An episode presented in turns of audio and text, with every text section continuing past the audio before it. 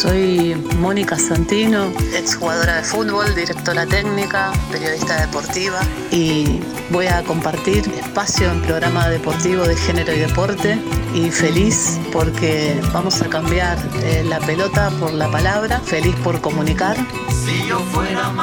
Y porque aprendí con muchas compañeras a pararnos en la cancha como en la vida. Y a entender la vida de manera colectiva. Y la radio es una expresión colectiva de palabra que nos pasamos entre compañeras, compañeros, compañeres para pensar, para hacer preguntas, para mirar críticamente la vida, el deporte. Y desde ahí comunicar otros aspectos, otras miradas, voces de otras protagonistas. Y en esa tarea inmensa voy a tener el orgullo de parar la pelota y de tirar paredes con una enorme compañera. Felicidad, cancha, fútbol, palabra, no podemos pedir nada más. Te paso la pelota compañera. La vida es una tómbola la paro de pecho y la bajo controlada, Moni Santino. Soy Natu Maderna, comunicadora feminista, locutora, y me gusta poder pensar en un periodismo deportivo desde una perspectiva de género, para lograr entender las realidades que juegan en las canchas de nuestro país, desde la Quiaca hasta la Antártida. Si yo fuera Maradona, nunca me equivocaría.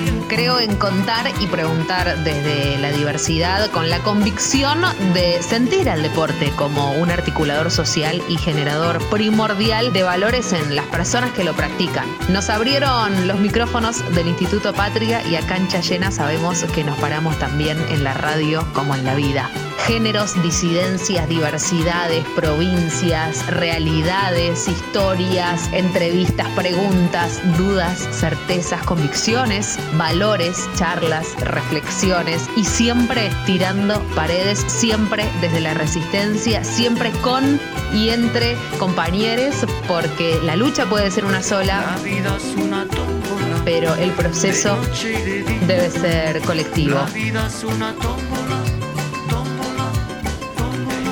Abrimos la cancha y a jugar.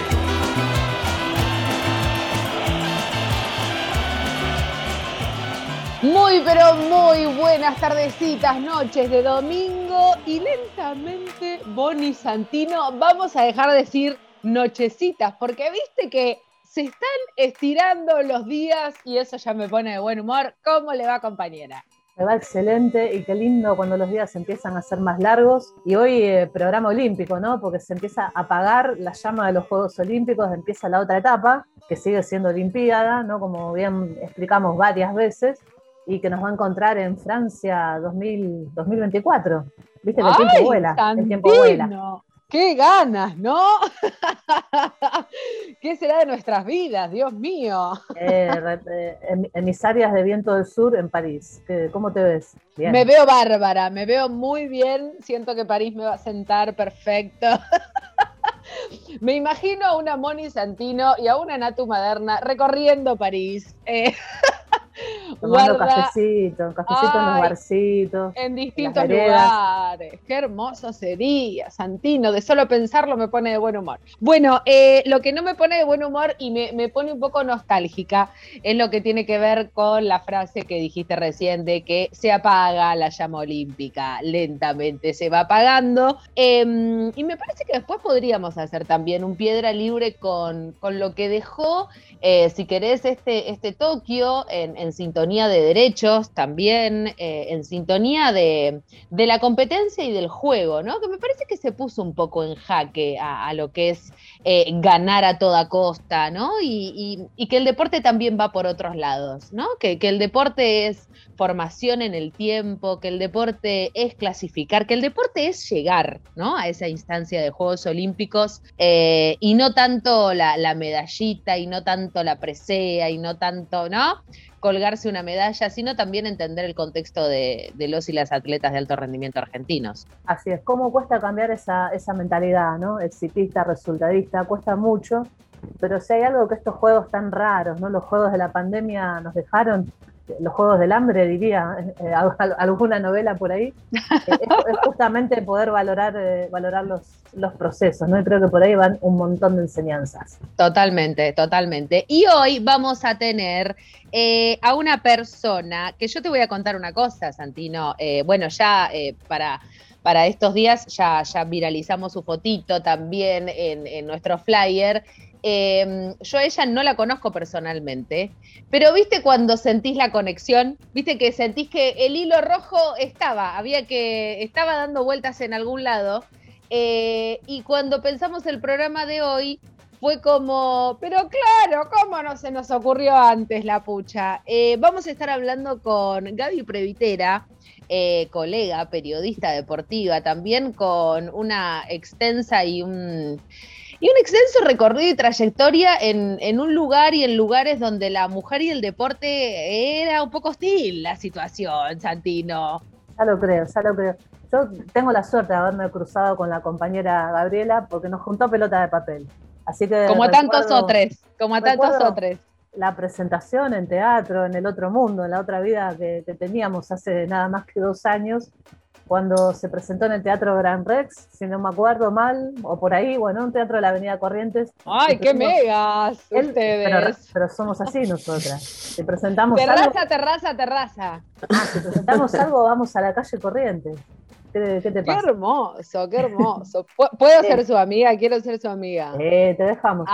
Gracias, Así gracias. que ahí tuve oportunidad de charlar, de, bueno, y en, algunas otras ocasiones que nos hemos cruzado, pero eh, compañeraza de, estos, de estos nuevos tiempos que corren, con el movimiento de mujeres también, empujando la perspectiva feminista y de género cuando hablamos de periodismo. Señoras y señores, quédense porque esto recién comienza, es Piedra Libre en Viento del Sur en la radio del Instituto Patria y se viene con todo. Mis amores, quédense que ya volvemos.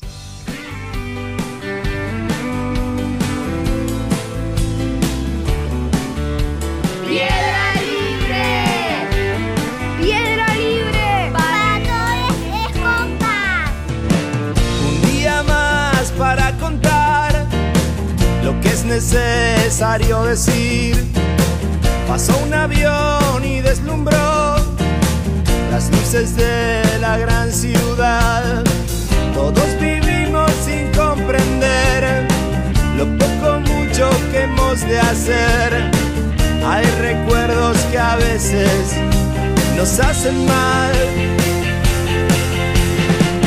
Guardo fotos en el placar de una temporada amor, todo lo que pudo ser, la verdad es lo que es.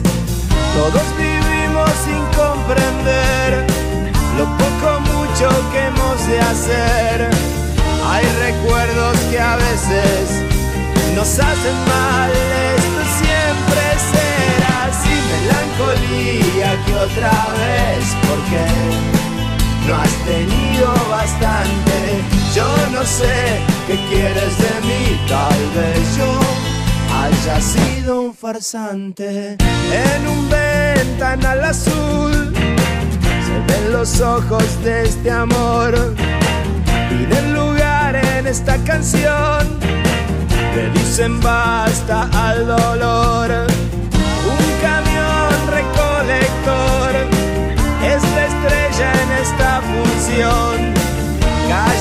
A eso de las diez y esto siempre será así. Melancolía que otra vez, porque no has tenido bastante. Yo no sé qué quieres de mí, tal vez yo haya sido un farsante. Le di mi vida a las canciones y me arrepiento. Los recuerdos que hacen mal quieren de mí lo que yo ya no puedo.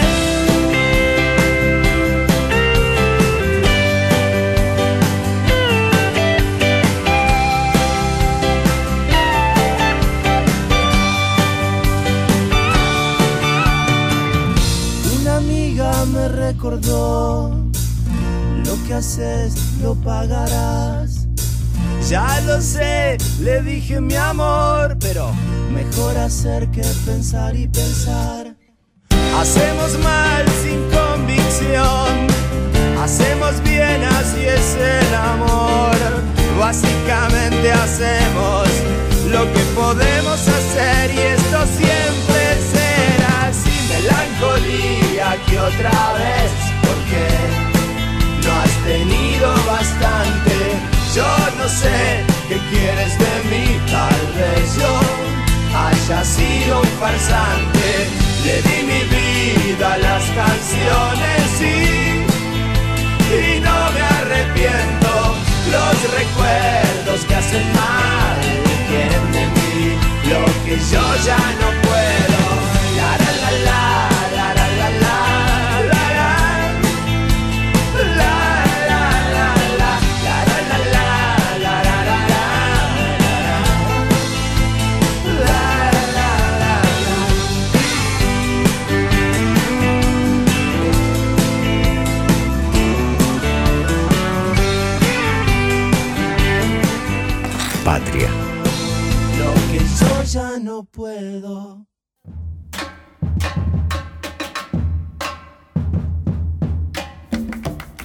Bueno, señora Santino, ya hicimos la presentación, periodista, egresada de Deportea, maestría en periodismo, conductora de televisión, en la televisión pública, en el Sistema Federal de Medios Públicos.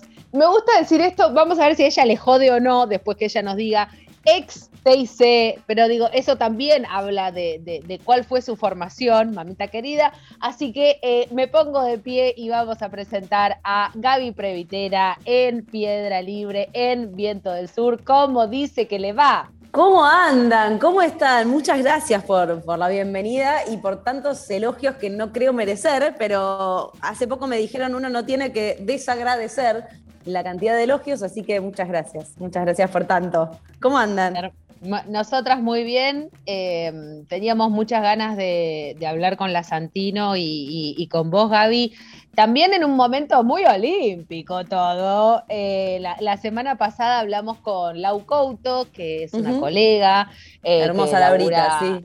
En Deporte B y la teníamos desde Tokio, entonces también estuvimos charlando lo, lo que tiene que ver con las mujeres y el deporte, pero fundamentalmente las mujeres cubriendo este tipo de eventos mundiales, eh, que lamentablemente sigue siendo noticia, ¿no, Moni? Que, que- que haya mujeres enviadas a cubrir estos eventos, es espectacular. Yo lo único que anhelo es que en Qatar tengamos más mujeres.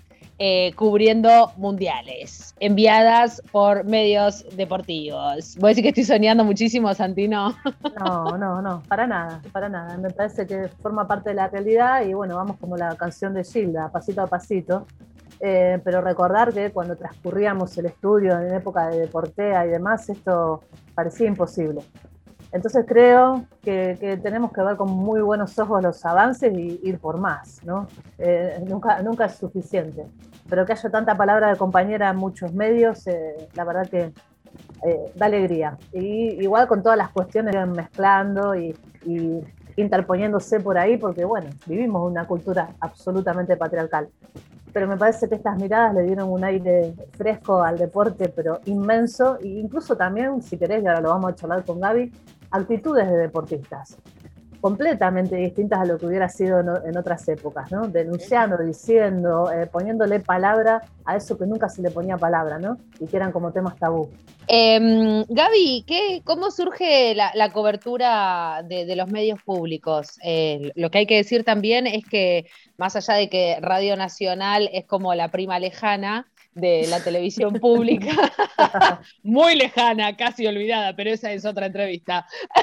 Eh, Em, Surgen los problemas familiares, ¿viste? Cuando llegan las fiestas. Sacan los trapitos al sol. claro. Ahí te Saquemos empezás a dar cuenta que, que, que- que está- la lejanía que hay en la familia, claro. Totalmente, queda todo, viste, totalmente claro. Em, me pareció como muy interesante también, ¿no, Gaby? Que, que, se haya dado como esta alianza y este laburo colectivo, em, generando esta voz colectiva de parte de los medios públicos, entre la cobertura también que está haciendo Telam, que, que está buenísima, lo que está pasando con Deporte B y el duplex con la televisión pública, la cobertura federal también de, de Radio Nacional. Em, ¿Por qué te pensás también que llegamos a esta instancia de de, esta cobertura eh, en Tokio 2020? Mira, si voy a lo, a lo real, por lo menos en principio, al, principio del ovillo de hilo, tengo que decirte que los derechos se compraron de manera conjunta. Eh, que Televisión Pública junto con Deporte B compraron un paquete en el que Deporte B tiene los Paralímpicos y la Televisión Pública tiene los, convencionales. Eh, entonces, en algún punto, al tener compartido eso, también se generó algo muy particular, que fue, a ver, tampoco puedo decirte que esto sea 100% así, pero en principio es lo que se dio o lo que a mí me llega para poder estar ahora mediando entre los dos canales. Eh, por una cuestión de horario se levantan el noticiero de la mañana y el noticiero de la medianoche. Deporte B tenía la idea de hacer un noticiero deportivo como resumen y yo trabajé mucho tiempo en Deporte B con la gente que está ahora, entre ellas Laurita Couto, eh, entonces, cuando empezaron a proyectar nombres posibles para que conduzcan el noticiero, la opción fue Gabriela Previtera. ¿Por qué? Por esto que te digo, porque yo trabajé por lo menos cinco años conduciendo un noticiero de Deporte B cuando Deporte B era canal y estamos hablando previo a la eh, gobernación de Mauricio Macri, porque cuando llega Mauricio, Macri es como que Deporte B te diría que se vació bastante. Eh, no del todo, porque algunas personas quedaron, pero la verdad es que la programación se dilapidó, el noticiero se levantó, el magazine se levantó y bueno, nada, se, perdió lo que, lo que había en ese momento. Entonces, por eso vuelvo a estar yo en la lista de posibles candidatas a conducirlo y el hecho de que justo esté también en la pantalla de televisión pública hizo que llegue en un arreglo y que sea simultáneo ese noticiero. Después se dio la posibilidad también de que nosotros, los dos que estábamos haciendo fijos ese programa del mediodía, empecemos a ir a la trasnoche.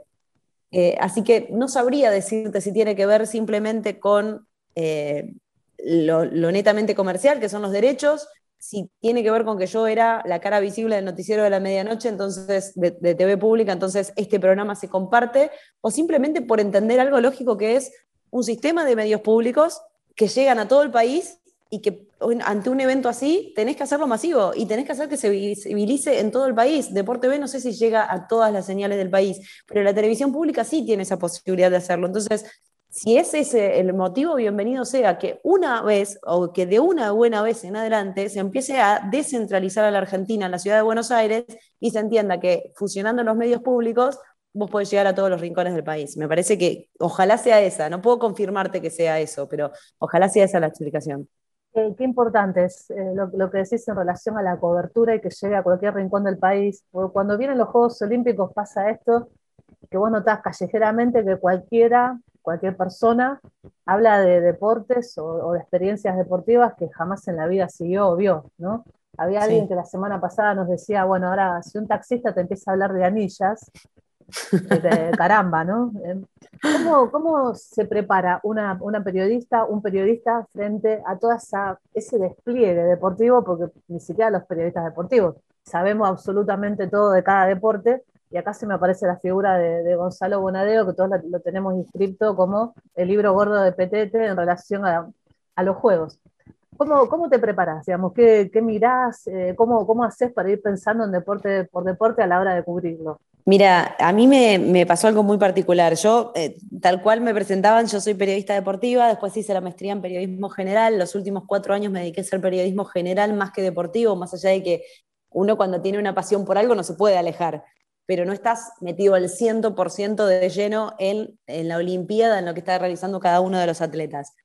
Y Nati lo sabe, o Natu lo sabe, porque cuando me enteré de esta posibilidad y lo hablé con ella, lo primero que le dije es, tengo miedo de no poder estar a la altura entonces fueron días previos de dormir poco, pero entre los nervios que tenía y tratar de buscar la mayor cantidad de información posible, que después sinceramente no usé, porque tengo el mail colapsado de, mails que me automandé con información y que usé poco, eh, pero a mí me exigía prepararme el doble, porque sentía que estaba con la responsabilidad de salir para dos medios en algo que sabía que se iba a ver y que no sabía si yo iba a poder estar a la altura.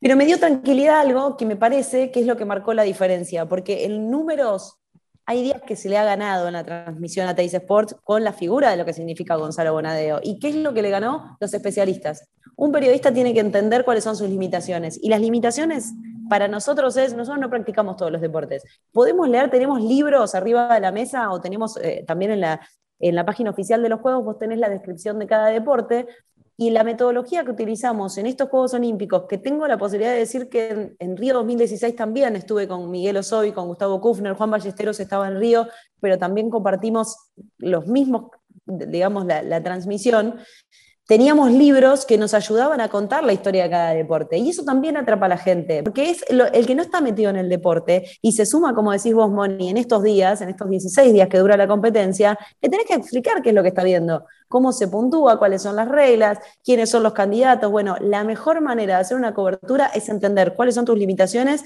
y ampliar esa cobertura con especialistas. Eh, y creo que es lo que más le llamó la atención a la gente, a mí particularmente que me toca hacer la trasnoche, eh, buscamos mucho que la gente interactúe con nosotros con el famoso hashtag, el numeral Somos Argentina, y es impresionante la cantidad de personas que lo que nos marca es gracias por ayudarnos a entender los deportes con los especialistas. Entonces, para mí la mejor manera de prepararnos fue esa. Uno no, puede ser omnipotente, capaz que estoy un poco vieja ya, ¿no? Y digo, y la cabeza me empezó a razonar de otra manera, pero uno no puede pensar que se tiene que llevar el mundo por delante y que es el mejor de todos y que sabe de todos los deportes porque la limitación está. Vos podés mentir, podés fingir, pero llega un momento donde el otro desde la casa se da cuenta. Eh, lo que pasa, Gaby, es que, mm, perdón, gorda que me meta, pero me parece fundamental lo que estás diciendo. Hay, hay algo que tiene que ver con, y, lo decíamos al, principio, ¿no?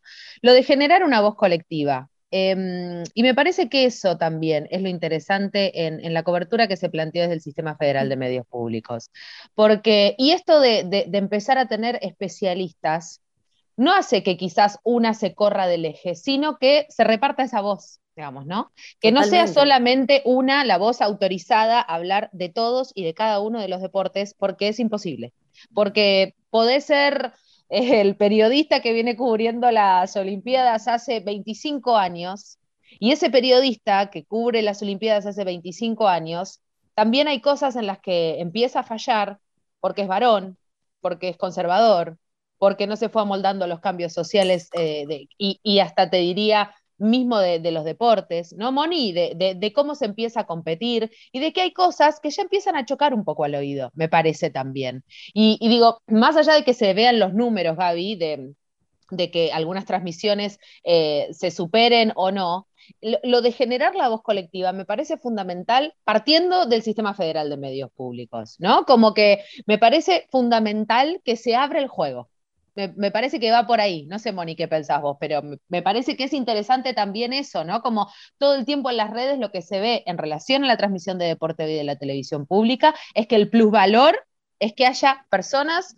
eh, especializadas en cada uno de los deportes. Sí, completamente. Ahora, para, abonar a todo lo que contaba Gaby, ayer, eh, ayer antes de ayer, con las, las jugadoras de la Villa 31, que están siguiendo y mucho por la televisión pública en los Juegos Olímpicos, terminamos hablando algo que, nada, yo lo, sé porque soy profe de educación física, de cómo cambian las, carreras de aproximación en distintas pruebas de atletismo.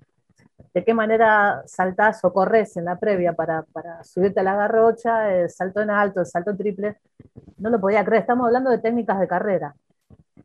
¿Por qué? Porque escucharon en la televisión pública a alguien que sabe que es una carrera de aproximación a cualquiera de estas pruebas, ¿no? Eh, y la verdad que correr también es parte del fútbol. El atletismo es parte del fútbol 100%, digamos. El atletismo es la base de, todos los deportes. Y qué poco vemos atletismo o sabemos de atletismo cuando no hay Juegos Olímpicos. Entonces me parece que es una, ventana así, digamos, de, de, enseñanza enorme, ¿no? Lo mismo de la gimnasia y escucharla comentar a, a Laurita Couto, cuando fueron los Panamericanos. ¿no? Eh, son, son como libros, ¿no? y me parece que hay ahí sí una, una muy buena manera de pensar de que la tele puede, puede enseñar y mucho contra todo lo que creemos de la tele, ¿no?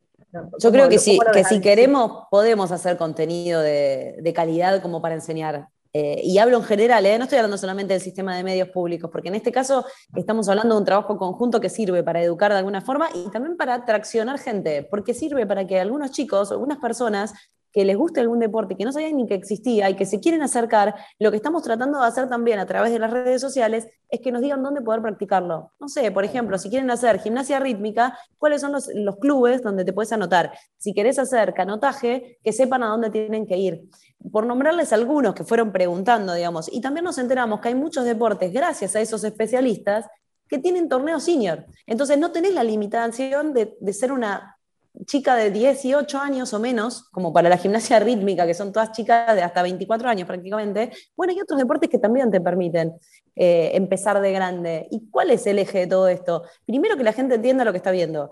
Y sumar gente, sumar voces, como decía Natu recién, está buenísimo, pero ojo, porque también, ¿qué te pasa? Te encontrás con el detractor que te dice, ah, sí, pero seguís sumando deportistas en lugar de periodistas. Muchas de las personas que estuvieron con nosotros en estos días son periodistas también.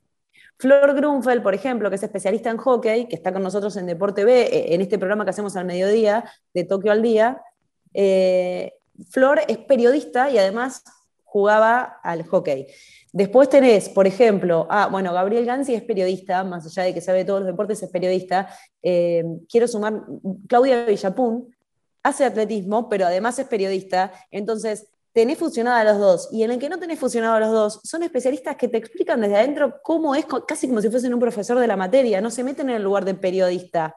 Eh, entonces no está pisando el lugar, pero estás abriendo mentes y estás abriendo lugares y estás generando que esos deportes vuelvan a tener semilleros, si se quiere porque hay muchos deportes que no tienen recambio. El lugar, el lugar de la televisión pública, ¿no? Digo, sin ir más lejos, me parece que ese también... El verdadero lugar que debería tener. Exacto, exacto. Y es el lugar también que se le criticó mucho a la televisión pública, a Canal Encuentro, a Deporte B durante la pandemia, ¿no? Que, fue una de las salidas que logró y que pensó el Ministerio de Educación en cuanto eh, a, cuando todavía la educación virtual eh, se estaba generando y se estaba terminando de formar. Y ese es el, el lugar y una de las funciones que tiene la televisión pública, Radio Nacional, digamos, ¿no? Porque el lograr descentralizar de esa manera también los contenidos, Gaby, y lo que vos decías me parece clave también, digo, yo estoy de acuerdo en que los éxitos de, deportivos, ¿no? Como lo que se vivió con las leonas, logran que se popularice un deporte, digamos, ¿no? Yo creo que los últimos 20, 25 años de las leonas, con todo lo que fueron los logros,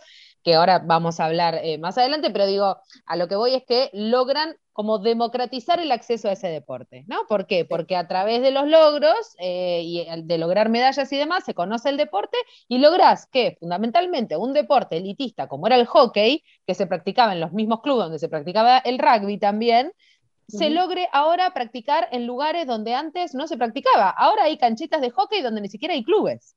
¿No? Entonces digo, y eso lo logró, lo lograron también las leonas, pero lo lograron ganando cosas, ganando medallas, haciéndose conocidas, ¿no? Y eso también, después nada, se abren mil aristas de, pensar en, cómo popularizar los deportes. Pero me parece que también lo que generó Deporte B, la televisión pública y también Radio Nacional en intentar de alguna manera y de una vez por todas salir del porteñocentrismo de la cobertura, ¿no? Como que todo pasa en Buenos Aires, ¿no? Mi cielo, ¿no? Hay atletas en todo el país. Eh, y de eso se trata también un poco. Sí, vos sabés que si mirás en el listado de los atletas que nos representaron, más del 50% eh, se encuentran en la zona del AMBA. Ahora, hay que entender por qué se encuentran en la zona del AMBA. Porque no es que, ah, bueno, ven, Argentina es la ciudad de Buenos Aires y lo que conforma el AMBA. No, es que son pibes y pibas que se tuvieron que venir a vivir a esta zona para poder entrenar acá en el centro de alto rendimiento. Entonces, no dejan de ser del interior, a lo que llaman interior. Para mí, mal llamado interior. Para mí, llamar el interior del país o noticias federales es casi como decir fútbol y polideportivo. Los deportes son todos deportes. Después vos le podés dar mayor importancia al fútbol que al resto, pero no puedes llamar al resto polideportivo. Entonces, vos podés entender que, como dice la frase, Dios es argentino pero atiende en Buenos Aires. Bueno, perfecto, todo lindo con la frase. Pero somos todos argentinos. Entonces no puedes llamar federal al resto del país que no sean noticias de la ciudad de Buenos Aires o de la provincia de Buenos Aires. Creo que con los Juegos Olímpicos se logró eso.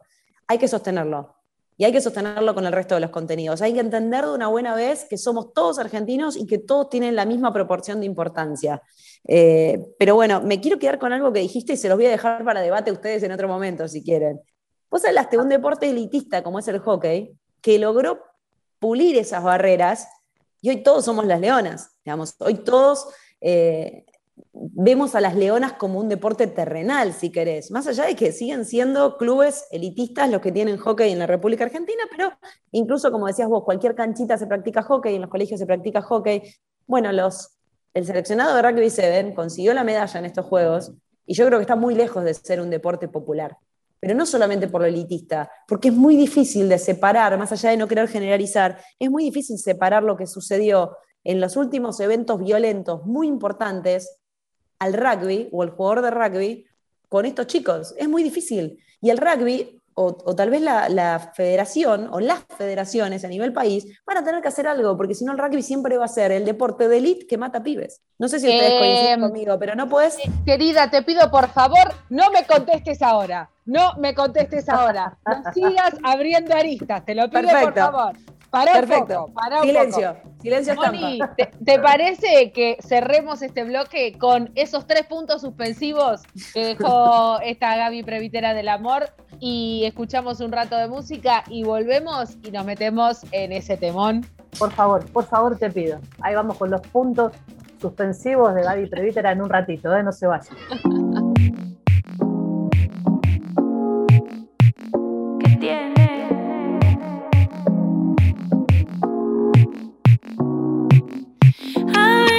Cuando la luz atraviesa temprano por la ventana entra el sol y tú llegas buscándome.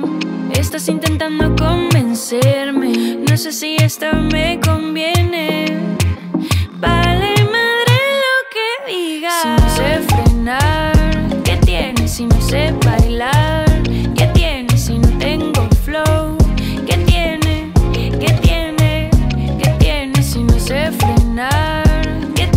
Si no sé bailar? ¿Qué tiene si hoy amanece? ¿Qué tiene? ¿Qué tiene? ¿Qué tiene? De la noche de noche tengo varias lagunas. La cama me acompaña cuando estoy cruda. No sé, pero me encanta hacer tributo a la luna. En estos tiempos no hay fuerza de buscándome. Estás intentando convencerme. No sé si esto me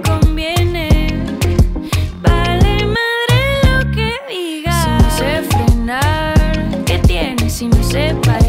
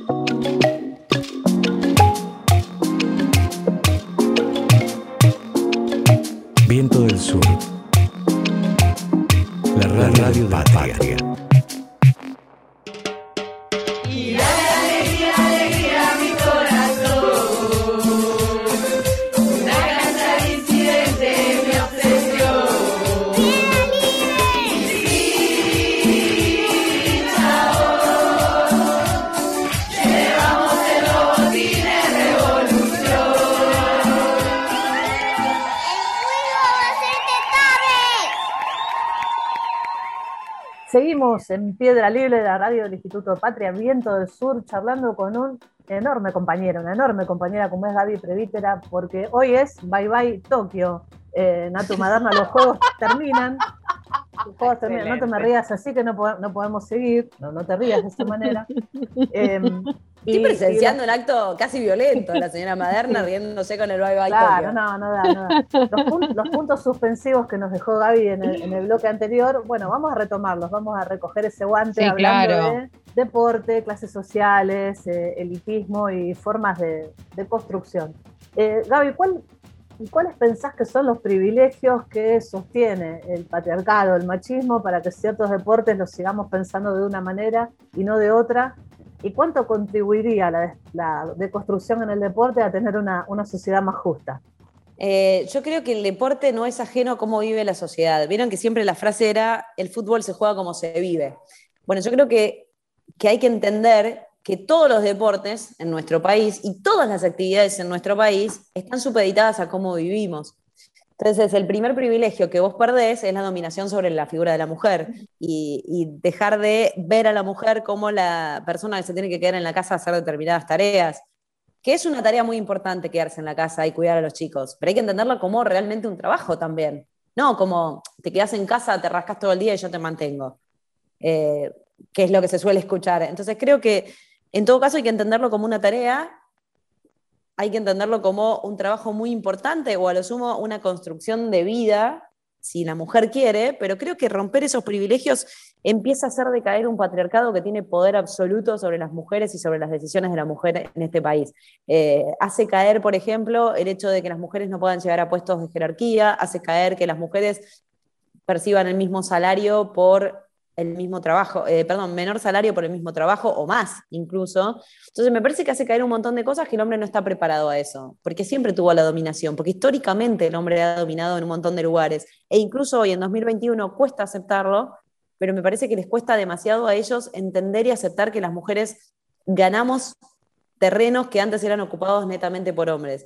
¿Y por qué hice la pausa? Porque me cuesta mucho hablar de ganar terrenos cuando son derechos que en realidad deberíamos tener desde el minuto cero yo entiendo la vida como derechos 50 y 50, 50% de hombres, 50% de mujeres. Entonces me cuesta decir constantemente que las mujeres fuimos ganando territorio, me cuesta decir que las mujeres fuimos conquistando derechos.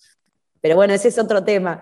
Volviendo a este tema, eh, creo que, tenemos que lograr un, deporte más igualitario para todos, para darles las mismas oportunidades.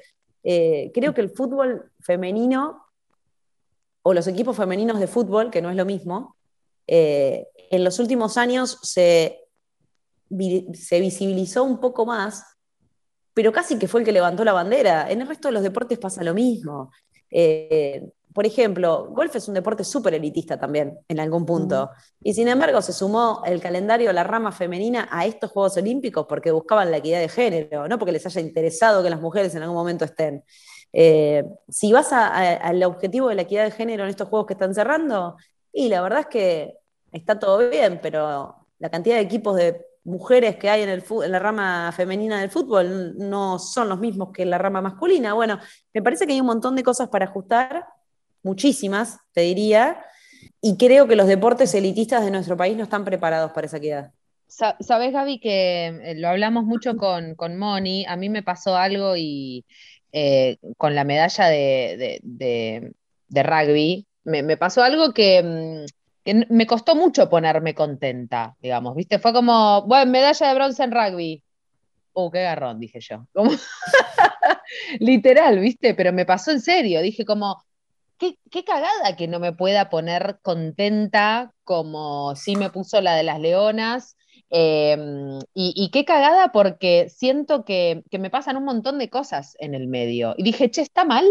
No alegrarme por una medalla? Digo, ¿por qué no? ¿Por qué, por qué me cuesta alegrarme por una medalla si estoy reolímpica, recibiendo los juegos, me encanta, la, toda todo anillada. toda anillada por todos lados, me encanta.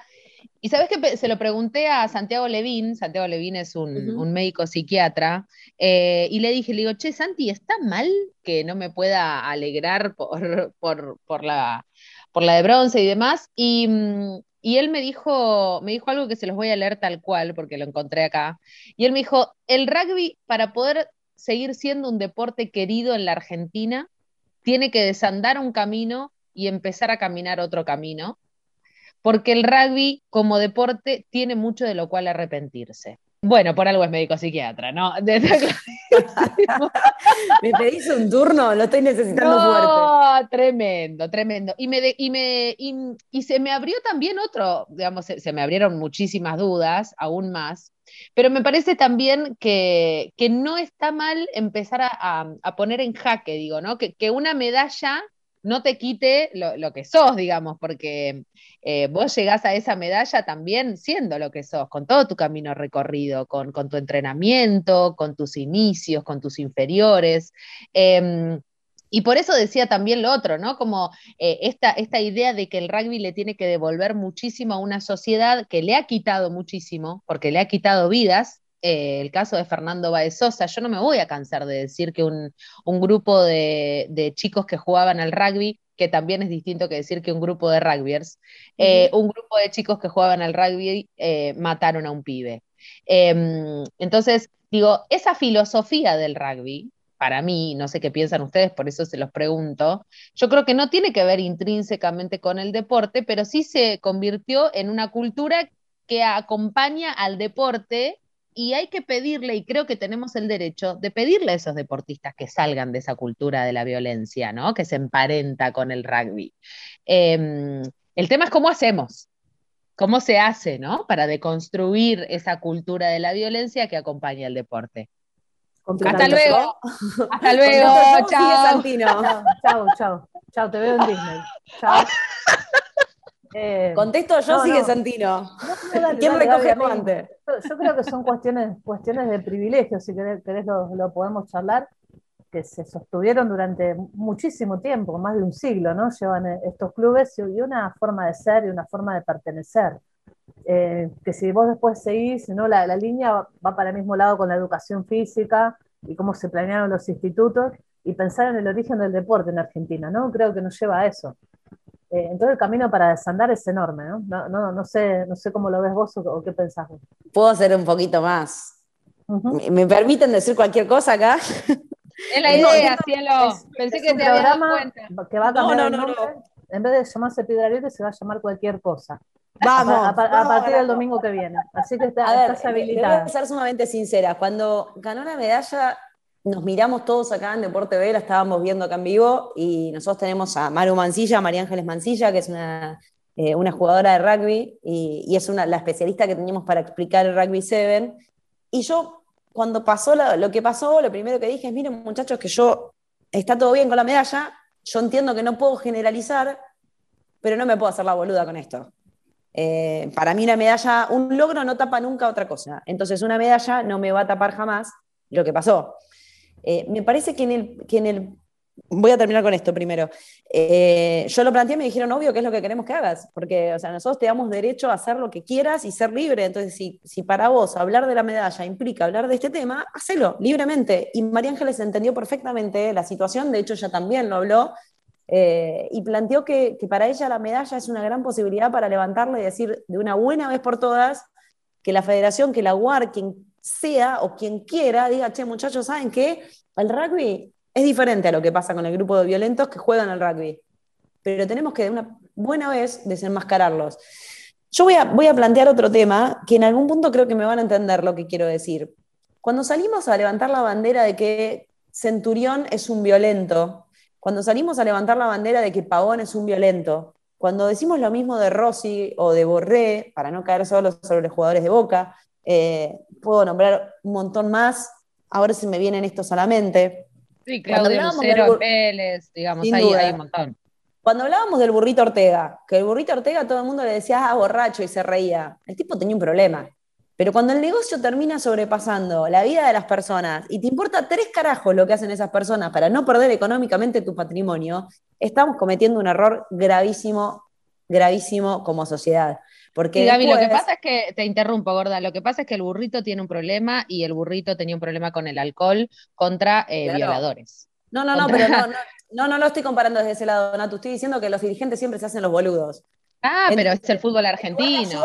al tipo lo explotaron hasta donde pudieron, hasta que llegó un momento que le soltaron la mano. ¿Por qué? Porque ya estaba grande, porque ya futbolísticamente no les daba lo mismo, entonces anda a emborracharte solo, listo, afuera, afuera el burrito, pero seguimos sosteniendo un sistema que además ahora tiene violadores, que tiene violentos, eh, tenés a Zárate, el Independiente, entonces ¿Qué hacemos? No, bueno, vamos a bancarle los abogados que arreglen con las minitas que los denuncian y listo, que esta minita se lleve guita, nos dejamos de joder y los pibes los seguimos teniendo. Entonces seguimos sosteniendo un sistema que tapa cosas en pos de su beneficio. ¿Qué pasa con el rugby? A mí el rugby no me parece que sea en pos del beneficio económico, porque ya son deportes elitistas.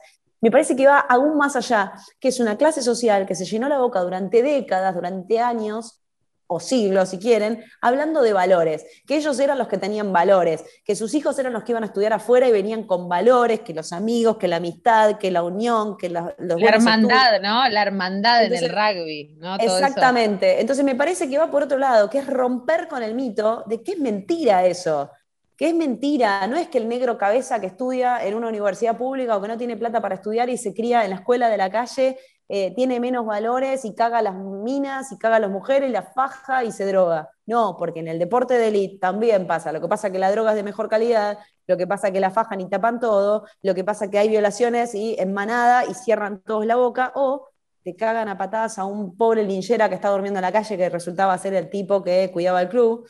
Eh, te matan a un pibe como Fernando Baez Sosa, eh, es el pacto de caballeros, es el pacto de caballeros. A mí me gusta mucho decirle pacto de semen, ¿viste? Porque se entiende un poco más. ¿Y cómo entendemos lo del capitán de la Puma, lo de Matera? ¿Cómo entendemos lo de Matera? Un tipo que sale a través de las redes sociales a burlar a la persona que trabajaba de empleada doméstica en su casa porque era extranjera por las bombachas que tenía dentro de la cartera, le sacan la capitanía y a los 10, a los 10 horas se la devuelven. ¿Cómo entendemos eso? Entonces, todo lo que te dice la comparación con el fútbol, que es el deporte popular y el deporte de los negros para esa clase elitista, es lo mismo que hacen ellos cubriendo a estos pibes. Porque desde hace décadas, cuando ibas al viaje de egresados, siempre había un grupo que venía de La Plata o que venía de otro lado, que jugaban el rugby y que te cagaban a trompadas cuando salías a bailar. Entonces el rugby de una vez por todas tiene que, si quiere que lo dejemos de generalizar, tiene que salir a hablar y tiene que salir a tomar decisiones. Y si las decisiones es que el patrimonio del club termine con 10 pibes menos, y bueno, flaco, háganlo háganlo de una vez por todas. Entonces, me parece que el rugby, la medalla del rugby no tapa las cosas. El problema es que es la única, una de las dos medallas que se trae en la Argentina. Entonces ahora creemos que en el rugby son todos buenos. Eh, suscribo hasta las pausas y las comas de, todo lo que acaba de decir eh, Gaby, Gaby Predítera, periodista deportiva, que está charlando en este programa Piedra Libre o cualquier cosa a partir del domingo que viene en la, en la radio del Instituto Patria. Gaby, voy a, voy a girar apenas un poquito la página porque creo que esto nos quedó clarísimo. A otro tema que estos Juegos Olímpicos pusieron sobre el tapete a partir de la actitud de algunas atletas y que encabezó Simone Biles, ¿no? la, gimnasta estadounidense, que valientemente también fue la primera en hablar del médico abusador del equipo de gimnasia de, Estados Unidos. 30 años, 30 años de abuso, ¿no? Y Simón pone sobre el escritorio, sobre la mesa, la salud mental de las deportistas y la presión. ¿Cómo, cómo viste eso y qué opinión tenés al respecto? Mira, lo, lo voy a dividir en dos. Por un lado, creo que Simón Biles volvió a ser abusada por toda la gente que opinó acerca del problema que ella expuso. Entonces, a las víctimas tenemos la costumbre de abusarlas dos veces. ¿Pero por qué es mujer? Porque nadie se atreve contra un hombre. Si un hombre viene y lo plantea con problemas mentales, como hizo Coria cuando pierde la final de Roland Garros frente a Gaudio, nadie dice nada. Dice, che, pobre tipo, mirá los quilombos que tenía en la cabeza, los quilombos mentales, la presión que le generó que perdió la final. Nadie dijo nada. Ahora, Simone Biles, por ser la mejor en su disciplina, la destrozaron y encima se quedó con la de bronce. Mirá qué tupe que tuvo, se quedó con la de bronce.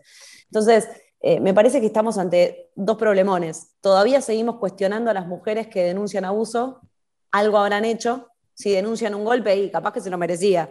Entonces, por un lado, seguimos cuestionando eso más allá del movimiento feminista que hay a nivel mundial, porque esto es a nivel mundial, ya nos cansamos las mujeres de todo eso. Y por otro lado, me parece que estamos ante un problema social mundial que tiene que ver con las redes sociales también. Eh, la presión que genera las redes sociales, estamos tan acostumbrados a tener el telefonito casi como una parte de una extensión de nuestras manos, que después no podemos soportar la presión que nos generan los comentarios misóginos, los comentarios agresivos, los comentarios violentos. Estamos pendientes constantemente de la aceptación del otro, de la cantidad de me gustas, de los mensajes que nos apoyen y demás, y eso genera una fuerte presión también contra los deportistas. Y ni que hablar de las expectativas que le proyectamos a pibas como Simón Biles o a, a Delfina Piñatielo, eh, creo que muchas veces tendríamos que, hacer un mea culpa y entender cuáles son nuestras limitaciones, volviendo a lo que decíamos al principio de la nota, entender que nuestras frustraciones son nuestras.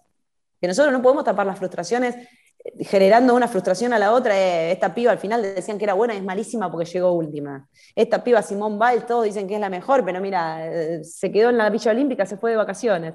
Bueno, me parece que, que tenemos que abre un montón de aristas, pero la principal de todas es que seguimos abusando a las pibas que, que se animan a denunciar. Siempre pasa lo mismo, ¿no? Lo, que tiene que ver con, la revictimización y, las pibas teniendo que contar una y otra vez las cosas que atravesaron para que les crean, ¿no? Yo creo que lo Chicas, de a nosotros nos debe haber pasado, eh, a vos, Moni, a vos, Natu, en el medio, durante todas estas décadas, debemos haber tenido algún tipo que, que, tuvo algún tipo de abuso contra nosotras. Y no nos animamos a decirlo. Y a mí, un, a uno y en 2021, me pasó con un tipo cuando era muy joven, un periodista muy prestigioso para nuestro país, que falleció, entonces no voy a dar nombre hasta por una cuestión de respeto.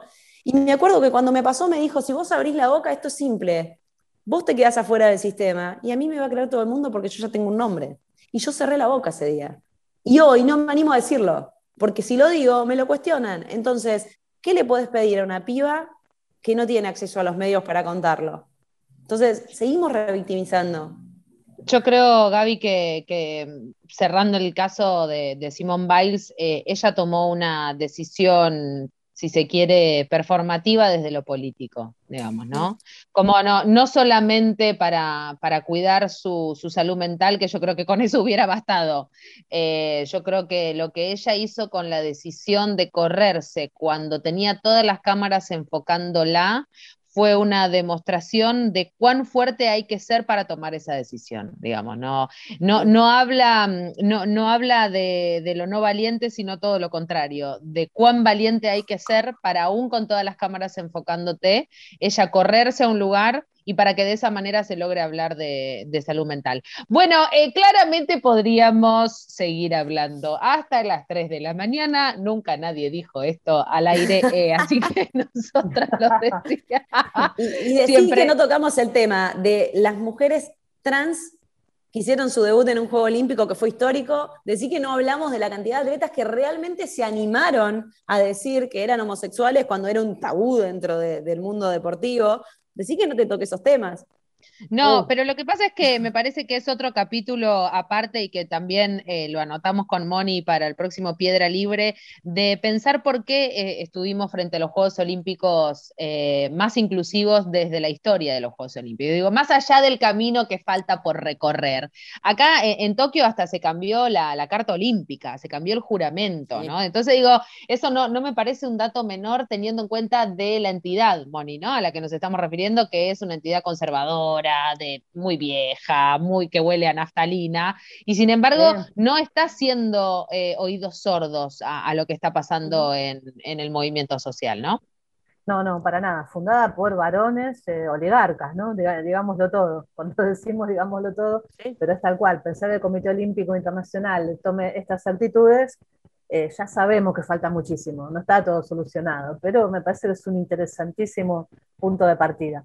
Lo mismo las atletas de, diversas identidades que compitieron, ¿no? desde el levantamiento de pesas y a, otros casos que conocemos, y no hace mucho que ninguna atleta, ninguna deportista eh, ni, siquiera se animaba a hablar de orientación sexual. Así que totalmente, es, un montón, es un montón y eso, eso lo celebramos. Gracias Gaby Previtera por haber estado en Piedra Libre. Gracias, gracias a ustedes, sobre todo porque me sentí muy bien y porque me permitieron decir un montón de cosas que habitualmente no se dicen y, que está bueno, es un, espacio más de reflexión que nos ayuda también a repensar nuestra, nuestra tarea como periodistas. Ay, es que somos recopadas con Moni. estamos, estamos, en una radio, una radio hipercopada, porque somos copadas. Escúchame, yo, eh, Maderna, yo te voy a decir que yo fui testigo, insisto, eh, de que vos la censurás a Mónica. Fui testigo de esto. Bueno, alguna vez se iba a saber. ¿No? Alguna vez ibas a ver. ¿Alguna bueno, cuando volvamos a, la, vieja o algo de partecita de la vieja normalidad, las, las quiero ver juntas. Sí, sí, sí, estamos Parece, parece que cuando termine la, pandemia con Moni eh, vamos a estar tipo gemelas, ¿viste? Como atadas yendo al lugar. Bien, me parece muy bien. Pronto armen su propia burbuja, chicas. Hagan su propia burbuja, sigamos No, olvídate. Olvídate.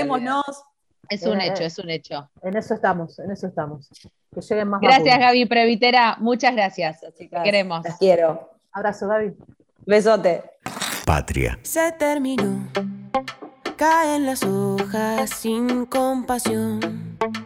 Esa mañana que diluvió, llevaste tus cosas y entre ellas mi corazón. Otro naufragio, otro fracaso irónico. Cuando creía que la pasión no moriría ni un solo día. Solo quiero saber.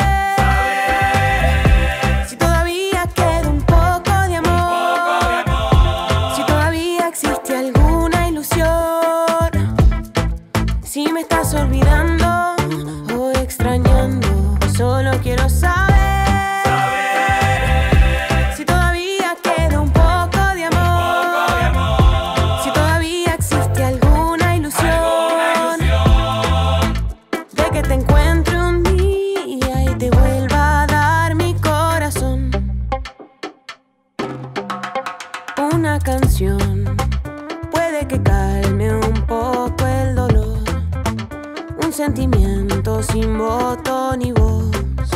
No va a acostumbrarme al desencanto entre los dos. Culpa de nadie, soy un desastre, no olvidar es el sonido de tu andar y me ausento por un momento. Solo quiero saber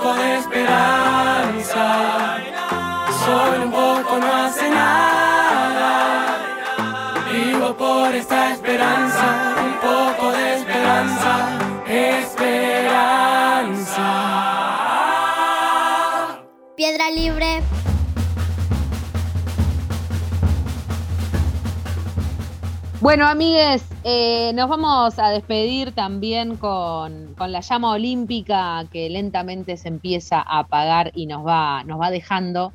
Pero me parece que qué mejor sentimiento, eh, qué mejor, qué mejor manera de, apagar esta llama olímpica con alguien que nos ha emocionado hasta las lágrimas, con alguien a quien también extrañamos muchísimo, y refiero indefectiblemente a Brian Toledo, ¿no, Moni?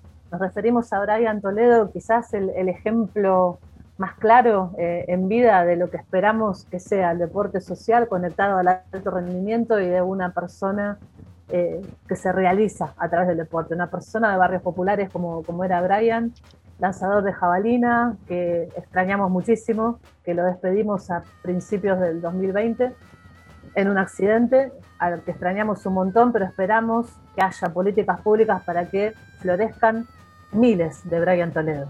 Moni, ¿qué vamos a leer ahora? Vamos a leer un cuento que escribió para Pelota de Papel 4. Pelota de Papel 4 es un libro que recoge cuentos de atletas olímpicos Este cuento de Brian se llama El árbol de la vida. Y dice así. Dolía, claro que dolía. Pero la verdad es que no podía parar, porque lo único que quería era seguir jugando al fútbol con mis amigos. No recuerdo bien. Creo que tendría unos 12 o 13 años cuando mi vieja, Rosa, me pidió que sacara un árbol que teníamos en el patio. El árbol, un sauce verde, estaba levantando el piso de material de la casilla donde vivíamos en Marcos Paz, y yo era el único candidato para hacer el trabajo. Mi vieja estaba todo el día afuera laburando y mi hermana Débora era una niña. Con pocas ganas y muchas obligaciones, agarré un machete, un hacha y una pala. No sé si fue por el desgano o por otra cosa, pero sacar aquel sauce verde me resultó mucho más complicado de lo que esperaba. Llevaba como una semana tratando de tirar el árbol, siguiendo las claras instrucciones que me, había dado mi mamá. Con el machete cortás las raíces finas, con el hacha las más gruesas y con la pala vas cavando. Pero perdí la paciencia, mucho la perdí. Como esas veces en las que no hay vuelta atrás. Tanto la perdí. Para que de verdad me crean que hice que la pala, que era pesadísima, siguiera de largo y mi mano se clavara en la pata de una parrilla oxidada y en desuso que teníamos tirada por ahí, en el fondo. Pero por más fastidioso y entregado que estuviera, tenía que seguir por la única e insustituible razón de que era algo que me había pedido mi mamá. El cuento sigue, Moni. Eh, el cuento sigue, es muy hermoso el cuento. Eh, hay algo que a mí me emocionó muchísimo y ya lo dijimos en, Piedra Libre y fue, y fue Ceci Carranza a segundos de haber terminado el desfile en, en la fiesta inaugural de los Juegos Olímpicos y que le ponen un micrófono y lo primero que dice Ceci Carranza es, tendría que estar con nosotros hoy en este desfile Brian Toledo. Em, y tener esa, esa, lucidez para en ese momento eh, recordarlo, y no solo recordarlo, sino trayéndolo a la escena, me parece que de por sí, obviamente, habla de, lo que es Ceci Carranza y estamos hablando de, de, quien fuera también la, la, banderada argentina junto a Santiago Lange en estos Juegos Olímpicos y que también dijeron ya y anunciaron que se retiran pero de lo que hablamos siempre en Piedra Libre y que es lo que me parece, Moni, corregime si me equivoco, pero es siempre nuestro eje, que es eh, el espíritu del deporte argentino y de los y las atletas, ¿no? Para mí, estos Juegos Olímpicos de Tokio dejaron mucha tela para cortar. Eh, ojalá estemos a la altura también para, para poder cortar esa tela de cara a lo que va a ser París y de cara a, cualquier competencia que se venga deportivamente hablando, para no creer que todo se mide en medallas, ¿no? Para no creer que todo se mide en medallas y porque tenemos inmensos deportistas, porque también hablamos de la Peque Pareto, porque también lloramos con la despedida de un enorme jugador de básquet y capitán como fue Luis Escola, y tantas cuestiones y tantas enseñanzas que, estos juegos nos dejaron. Ojalá sigamos con la cabeza abierta por ese camino y este programa al servicio de que sigamos escuchando voces, pensamiento, crítica, reflexión y generando más espacios de acceso al deporte para el pueblo, porque es del pueblo. Moni, hasta el domingo que viene. Hasta el domingo que viene, compañera. Mira, nene, óyeme. Don't play with my ass. Cause if you play with my ass, you will quemarte. Me llama porque soy una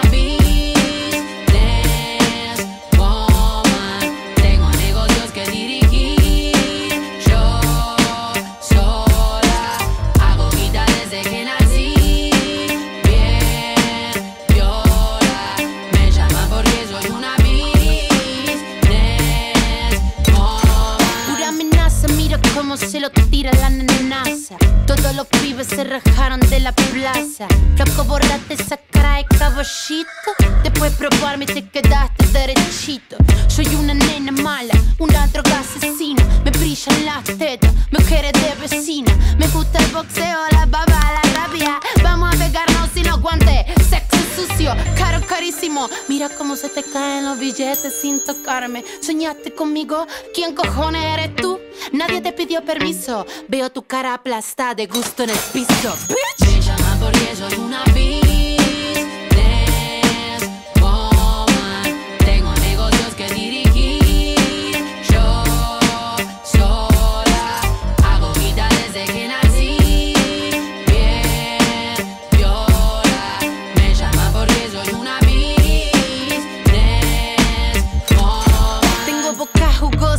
Y la mente dura. Soy una bicha sabia, mi saliva es pura. Una coco tibia, mira mi estructura. Muevo money cuando me sé la manicura.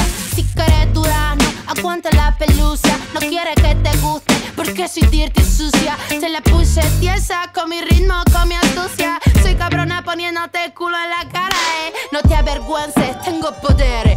Hago lo que quiero, carajo. Hago la ley, me pone mi trabajo. Te tengo en la cocina arrodillado, moliendo agua. Soy el diablo si quiero. Un ángel del cielo. Ay, cariño, que tomaste. Todito mi juguito calentito te tragaste. Mucho peso sobre mis hombros, mucho drama. Mírame a los ojos, chúpame como una fucking dama. Me llama porque soy una businesswoman.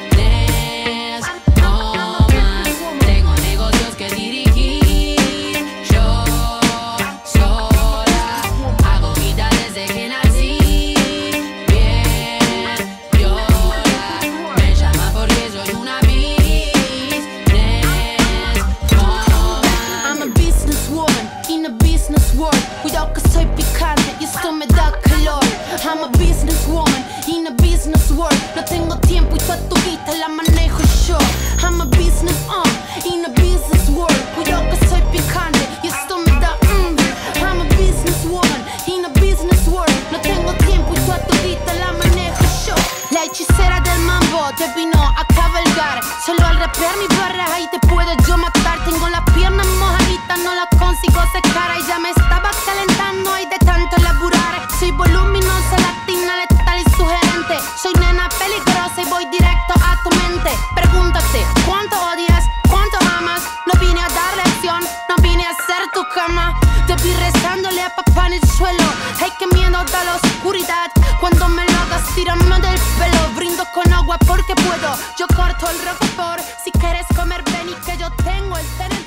Viento del Sur, la radio del Patria.